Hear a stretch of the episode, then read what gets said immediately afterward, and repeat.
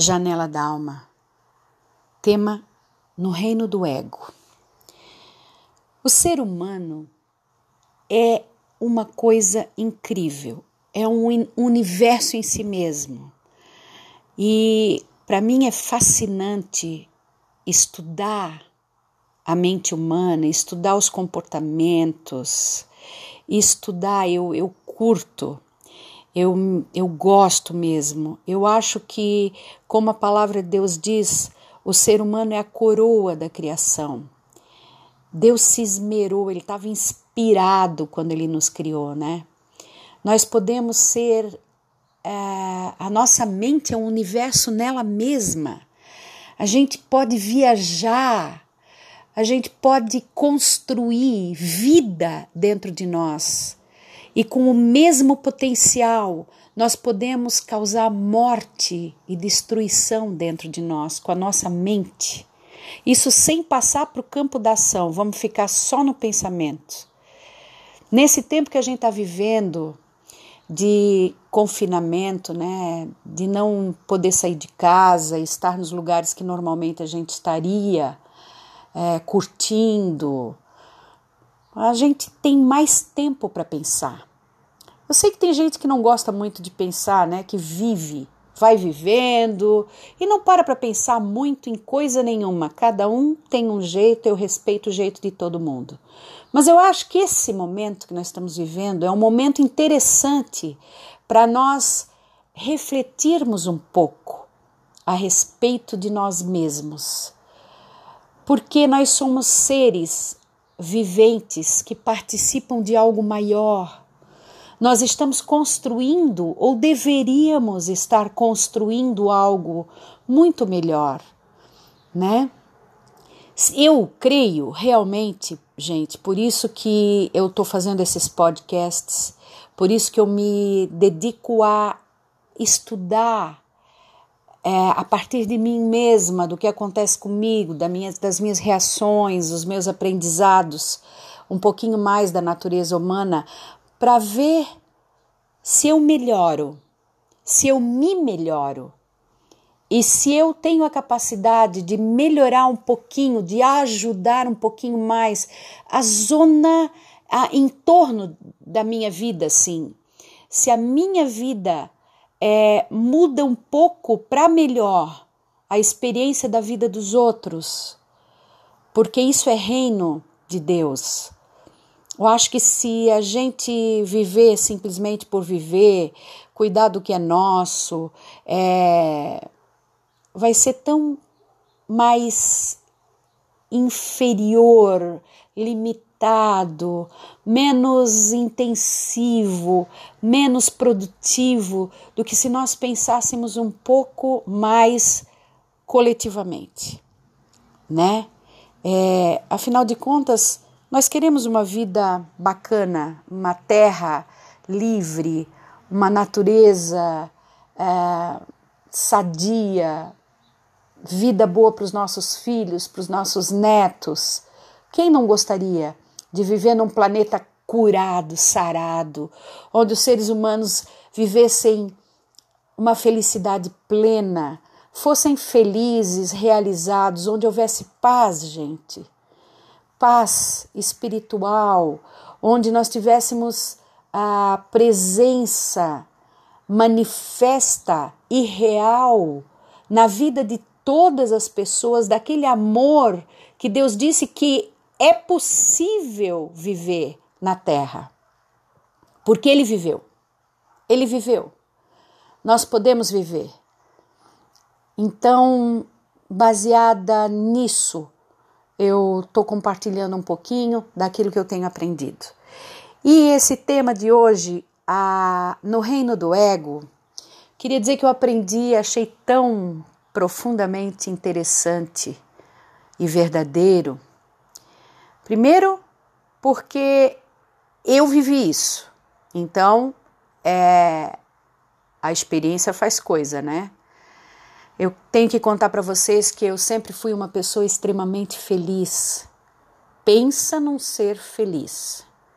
Minha infância foi maravilhosa, meus pais incríveis, companheiros, com irmãos, eu tive, tenho irmãos do meu lado. É, na escola sempre me saí bem, não tinha problema de baixo amor próprio na minha juventude. É, sempre fui feliz demais. Eu parecia aquela babalu de trancinhas, faltava sentar num balanço e me balançar pela vida. Ainda encontrei o meu amor. Tive um casamento incrivelmente maravilhoso, meu companheiro. Tive dois filhos maravilhosos. Hoje eu tenho um netinho e uma nora incríveis também. Fui sempre uma pessoa extremamente feliz. Quero dizer que o sofrimento é que aperfeiçoa o caráter da gente. Gente, eu sofri em duas ocasiões na minha existência inteira, vamos dizer assim, sofrimentos daqueles que a gente para para pensar se vai sobreviver, não sabe o que vai acontecer daquela data em diante é, para e é um ponto marcante na nossa história. Depois desses dois sofrimentos, eu me transformei em outro ser humano. Então, eu hoje posso dizer realmente é, é verdadeiro como o sofrimento muda a nossa visão das coisas, como ele muda a nossa estrutura, como ele transforma a gente de seres dependentes das circunstâncias ou carentes de alguma coisa em seres muito mais fortes, muito mais conscientes, muito mais dependentes de Deus. É, é incrível e é maravilhoso vale a pena. É, eu não posso dizer vale a pena porque é a dor, por exemplo, a dor de perder alguém que a gente ama. Eu perdi meu marido, né?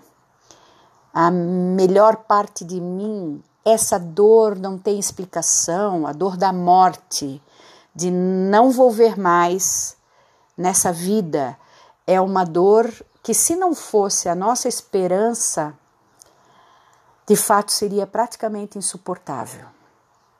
Então, a esperança no meio da dor, ela se fortalece. Ela ela toma a forma que ela tem que ter. E é a coisa mais maravilhosa. A presença de Deus também é, no meio da nossa dor. Parece que os nossos olhos são abertos para entender e enxergar que Ele está presente porque presente ele sempre esteve, né? Só que quando a gente está no bem bom, na felicidade, na alegria, quando a gente tem tudo que a gente precisa, a gente não se sente assim tão necessitado da presença do Senhor. Porque Ele está aí, né? Só que quando as coisas estão, a gente não tem a capacidade de dar o valor adequado. A gente pode observar hoje, queridos, essa, esse distanciamento social. Era tão simples, né? Ir na casa dos pais. Vou quando eu quero, quando eu tenho vontade. Abraço se eu quero, se eu tenho vontade. Os netos vão se querem, desaparecem quando não querem, como todo neto, né? Mas agora, a gente querendo ou não, não pode. E isso mostra o quanto era importante aqueles momentos que a gente podia fazer isso e não ia, né? Ou que tinha liberdade de fazer e ia fazer. Como é importante a nossa liberdade de ação. Então, é, eu tinha que falar um pouquinho a respeito disso para começar nesse tema do reino do ego eu entendi um negócio bastante interessante. A idolatria, se a gente parar na palavra idolatria, idolatria é algo que nos remete à adoração de imagens. Imediatamente a gente entende que desagrada a Deus. Alguns, alguns não. Ok. Alguns acham que é uma forma de veneração, tudo bem. Mas vamos, em, vamos parar para pensar o seguinte: que a gente pode ignorar que idolatria é tudo que ocupa o lugar de Deus na nossa vida, que Deus é o único juiz. Eu me atrevo a dizer que sempre que a gente mede alguém pelas nossas experiências, estamos de fato nos elevando ao soberano papel de juiz, que não nos pertence. E pior ainda, de alguma forma nos considerando superiores ao objeto da nossa análise. Sabe por quê? Eu estou dizendo isso porque eu descobri uma forma de idolatria que eu praticava inconscientemente. Inconscientemente. Vocês parem para pensar no seguinte.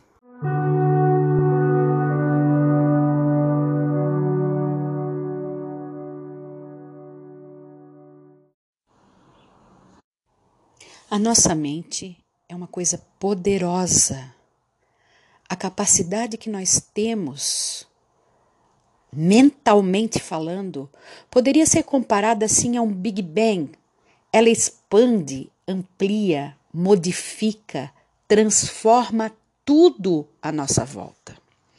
Eu tive a, a, alegria de compartilhar da experiência de seres humanos maravilhosos e descobri uma forma de idolatria que eu não conhecia. Pensa aqui comigo. Existem pessoas, a gente pode se enquadrar aqui, ou a gente conhece alguém que se enquadra, que passaram por dificuldades sérias na vida. Algumas tiveram experiências com doenças terríveis, dores, as mais diversas, gente. Outras tiveram relacionamentos infelizes, outras viveram verdadeiros dramas. Não importa a origem da dor, o que quero analisar é o resultado dela. Analiso para mim, né? Analisei para mim, agora estou compartilhando com vocês porque foi importante a lição que eu tive. Se eu não, não, não pudesse passar adiante, eu ficaria bem triste porque eu acho que isso limita o potencial da lição eu percebi que seres humanos que viveram histórias fortes, muitos, isso não é regra, mas acontece com alguns, veem a vida dos outros de uma outra maneira. Nós, assim, seres mortais, cheios de complicações, a gente tem a capacidade de erguer Acho que falhou um pouquinho a, a, minha, a minha fala, mas eu queria dizer que a gente tem a capacidade de erguer um altar para a nossa dor. E falando dessas pessoas que têm a capacidade de erguer um altar para sua dor, talvez inconscientemente, elas são verdadeiros heróis, sobreviventes mesmo, porque eu não estou falando de qualquer dor, eu estou falando de uma dor profunda. E eu não pretendo também minimizar o impacto que a dor pode causar no espírito humano. Eu quero apenas fazer uma constatação. Existem pessoas que têm um alto nível de percepção da sua dor. Então elas entronizam essa experiência até sem consciência e passam a medir os outros com base nela. Como nem todos têm a infelicidade de viver algo tão difícil, tão dramático, os sobreviventes, alguns desses, tendem a menosprezar a realidade que não foi tão trágica dessas pessoas que não sofreram algo semelhante. Esses guerreiros, porque realmente eles são, tornam-se pessoas inacessíveis para os meros mortais normais, mortais. Os normais, aos olhos desses quase imortais, não passam de crianças de trancinhas que se embalam em seus gostosos balanços com os pezinhos descalços e não fazem a menor ideia do que seja a vida. Quem não foi torrado pelo fogo da provação aos olhos desses experientes carvões humanos, não podem ter muito a contribuir em sua inocência ou simplicidade ou total inexperiência com a vida. Não podem, não podem falar nada, não podem dizer nada, afinal, viveram o quê? Mas tenha a experiência do ser humano, a força que tiver, será apenas mais uma idolatria se ao invés de aprendermos com ela, nos valermos dela para medir os outros.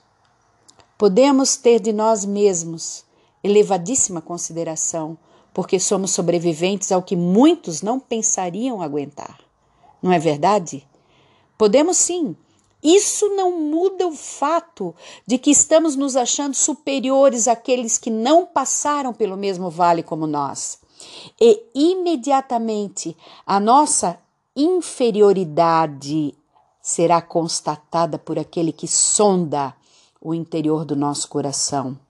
Porque sempre que a gente se acha melhor, se acha maior, se acha mais bem preparado, o nosso amado olha para o nosso coração e vê que nós somos menos, que nós somos menos do que tudo aquilo que a gente pensa que é. Aquele que não se engana conosco e se permitirmos nos conduzir à verdade a nosso respeito, que realmente essa verdade é a única coisa que pode nos libertar, nos olha nesses momentos e vê exatamente o que nós estamos pensando e o que é, estamos produzindo com os nossos pensamentos. Mas se nós quisermos realmente ser livres dessa idolatria do sofrimento próprio, podemos ser mais misericordiosos com quem o destino, a vida, a lei da semeadura, chame como quiser, não foi tão cruel. Liberdade nós temos que ter para descer do altar e deixarmos quem merece estar no altar ficar. Liberdade para darmos risada da nossa desventura e nos alegrarmos com a aventura dos que nos rodeiam e são tão plenos e tão cheios de experiências, só que diferentes de nós. Chamo isso de respeito, gente. Nós temos que ter respeito pela trajetória do outro, respeito pela pele do outro.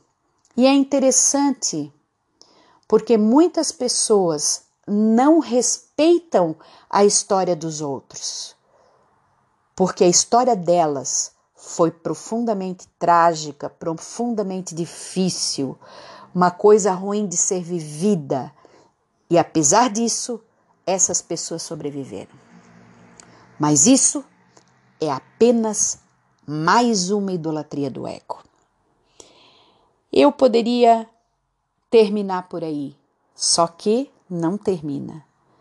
Não tem só essa idolatria, claro, o ego é um, uma, uma coisinha complicada. O ego, o Senhor um dia me disse uma coisa, uma frase incrível: o ego é um animal selvagem adulto. Só o Espírito Santo domestica. E eu fiquei apaixonada por essa frase. Ele é mesmo um animal selvagem adulto. Se eu colocasse um leão adulto na minha, no meu jardim, vocês acham que eu ia conseguir domesticar ele adulto. Não, mas esse bicho é grande. Se eu colocasse um lobo adulto no meu jardim, eu ia conseguir domesticar ele? Duvido. Não. Vamos diminuir o bicho. Se eu colocasse uma raposa adulta no meu jardim, será que eu ia domesticar ela? Bem difícil, gente. Pois então, o ego é um animal selvagem adulto. Só a capacidade, o amor, o poder de libertação do Espírito Santo domestica. É lindo, incrível e maravilhoso. Mas nós temos, vimos aqui uma idolatria. Agora eu queria compartilhar com vocês mais uma. Eu não ia ser um ser justo com aqueles que idolatram o seu sofrimento se eu não colocasse no mesmo patamar um outro tipo de idolatria que também foi objeto das minhas descobertas e considerações. A idolatria da descomplicação. da facilidade. Hum, essa aí me pegou, gente. Aí, então, e essa eu posso dizer que eu praticava inconscientemente. Mas eu tenho que, que falar alegoricamente com vocês, para vocês me entenderem. Vamos imaginar assim: vamos imaginar dois mochileiros que decidiram viajar a pé numa aventura maravilhosa e longa. Os dois compraram botas e saíram com seus equipamentos felizes estrada fora. Depois de determinado tempo, um dos caminhantes começou a ficar para trás. O outro seguia em frente, radiante, heróico, embevecido com a sua capacitação, olhava com extrema impaciência o amigo sentado na pedra do caminho. Voltava seus passos e procurava esti estimular o seu companheiro. Afinal, a estrada estava tão boa as pedras que haviam, enormes, podiam ser escaladas com facilidade, as menores podiam ser desviadas, enfim, o caminho era muito fácil. Por que complicar? O caminhante atlético olhava o semblante do outro meio moribundo e não conseguia compreender que alguém pudesse não ver as maravilhas do pôr do sol, no céu pintado de vermelho escuro pelas mãos do Criador. E o que dizer da brisa refrescante que fazia a alma ter vontade de voar? E os pássaros, e as flores, e as borboletas, e as pedras. Tudo era muito lindo, tudo muito especial e devia ser devidamente apreciado no caminho. Com muito custo, chegaram juntos ao seu destino. Um feliz e realizado, decepcionado sim, com a incapacidade de ser um bom andarilho do seu companheiro. O outro, aliviado, porque a jornada tinha chegado ao fim. Quando chegaram, descalçaram suas botas. A pele do pé do amigo ficou grudada como couro duro das botas. Seus pés, cheios de bolhas, sangravam. Na realidade, ele foi um herói tendo conseguido caminhar e enfim chegar, apesar de toda dor que cada passo proporcionava. Um guerreiro valente e perseverante caminhou ao lado de um mero caminhante. Moral da história. Antes de achar que alguém complica demais a sua vida, não é grato o suficiente ou não aprecia o que existe de maravilhoso pelo mundo, calce as botas dele. Enfim, quando medimos nossos semelhantes e sentenciamos rapidamente, amparados em nossas experiências, estamos novamente erguendo um altar a alguma parte do nosso ser que consideramos superior. Mais um altar ao rei chamado ego. Tome ela a forma heróica de sobrevivente ou a forma inteligente de bem-vivente. Ego é ego, na dor ou na plenitude, na ventura ou desventura. Seria prudente que vestíssemos a pele do nosso irmão antes de sentenciarmos sua desqualificação, complicação ou suas incapacidades de, de apreciar as maravilhas do caminho. Eu conheço um único juiz, porque apenas ele vestiu a nossa pele. Gente, eu chamo isso de respeito. Respeito pela história dos outros. Olha, nós temos uma boa oportunidade de pensar a respeito sobre tudo. Vamos pensar. Eu estou pensando. Até uma próxima conversa nossa, se Deus quiser.